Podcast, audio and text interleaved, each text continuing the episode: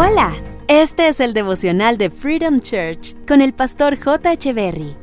Bienvenidos. Hola, ¿qué tal? Es un gusto estar nuevamente con ustedes. Proverbios capítulo 15, verso 16 dice, Más vale ser pobre y obedecer a Dios que ser rico y vivir lleno de problemas.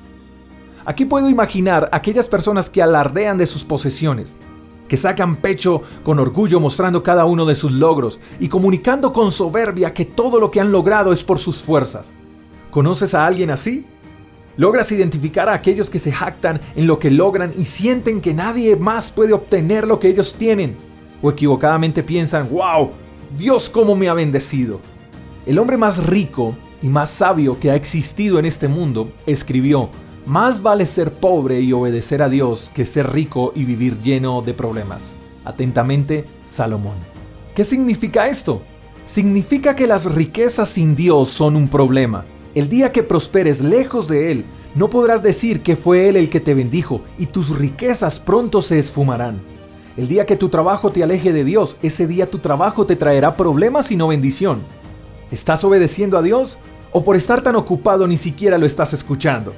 Es impresionante cómo la persona más rica y más sabia de este mundo nos enseña que es mejor la obediencia que las riquezas y creo firmemente que la obediencia a Dios prospera más que cualquier esfuerzo que hagamos por prosperar alejándonos de Él.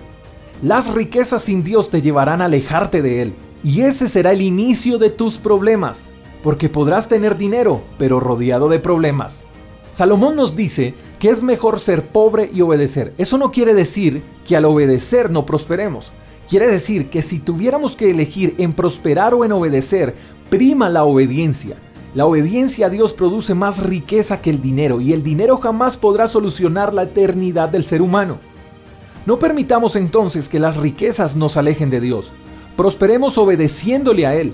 Eso implica ser paciente y diligente. No permitamos incluso que las mismas bendiciones de Dios nos alejen de Él. No permitamos que lo que estamos haciendo nos cambien las prioridades. Obedezcamos a Dios y viviremos tranquilos y bendecidos. Recuerda que Dios te bendice, pero tú puedes convertir esa bendición en maldición si cambias las prioridades. Espero que tengas un buen día, te mando un fuerte abrazo, hasta la próxima, chao chao.